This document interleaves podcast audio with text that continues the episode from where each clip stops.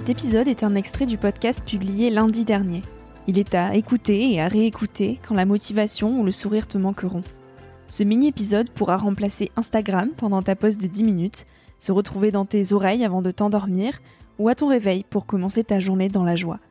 Si cet extrait te plaît et que tu as envie d'en connaître plus sur mon invité de la semaine, l'épisode en entier t'attend chaudement sur Nouvel Oeil.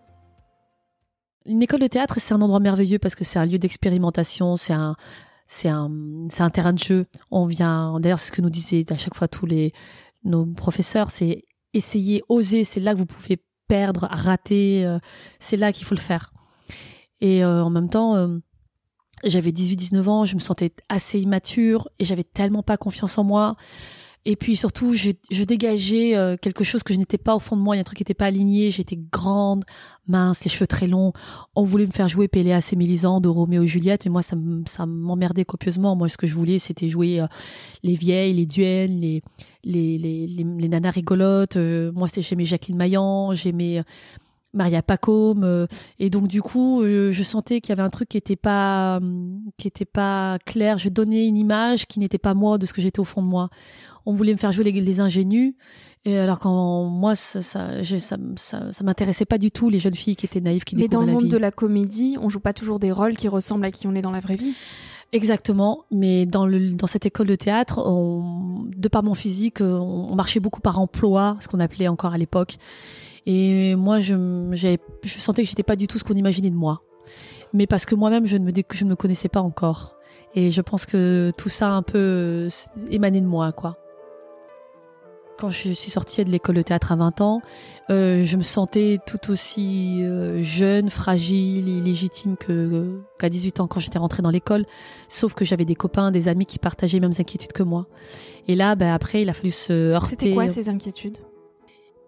J'étais en décalage avec les gens autour de moi, mes frères, mes amis, tout le monde faisait une voie royale, enfin soit du droit, soit même si à 18 20 ans ils savaient pas forcément ce qu'ils allaient faire, en tout cas ils suivaient des études, ils Je comprends mieux pourquoi le discours t'a parlé.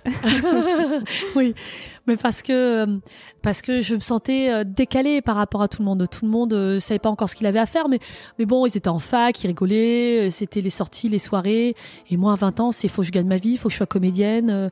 Je me sentais toute petite, illégitime. Je me dis, mais qui, je connais personne, comment je vais faire? Ça, me paraissait la Napurna à gravir alors que j'étais en tongue, quoi.